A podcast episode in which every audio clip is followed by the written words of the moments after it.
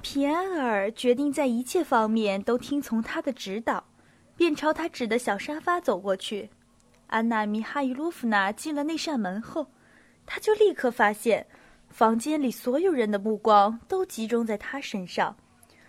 这目光超过了好奇和同情。他还发现，所有的人都在窃窃私语，不断的用眼睛瞟着他，似乎带着惊恐甚至奉承讨好的神情。他受到以前从来未曾受到过的尊重。一位正在同神职人员谈话的不认识的女士站起身来，请他坐下。副官拾起了皮埃尔丢的一只手套，递给他。大夫们在他经过时，为了表示尊敬，都停止说话，闪到一旁，给他让路。皮埃尔开头想坐到另外一个房间去，以免挤着那位女士，同时想自己去捡那只手套。和绕过那些根本不挡他路的大夫们，但是他突然觉得这样做不大合适，觉得今天晚上成了一个负责完成一项可怕的和大家期待着的仪式的人，因此应该接受大家的效劳。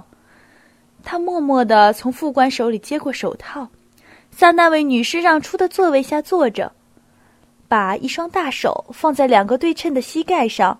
摆出类似埃及塑像的天真姿态，心里暗自决定，这一切就应当这样。今天晚上，为了不张皇失措、不干蠢事儿，他不应该按照自己的想法行动，而完全应当服从指导他的人的意志。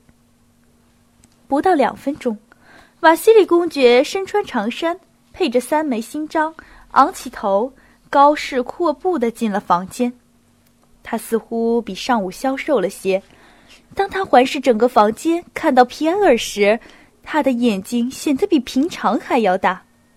他走到皮埃尔面前，握住皮埃尔的手，把他往下拉，仿佛想试一试他结实不结实似的。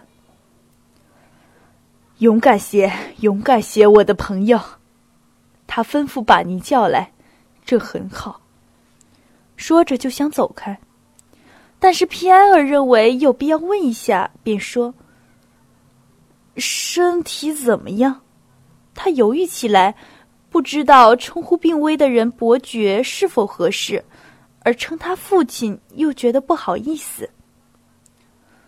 半个钟头前，中风又发作了一次，中风又发作了。勇敢些，我的朋友。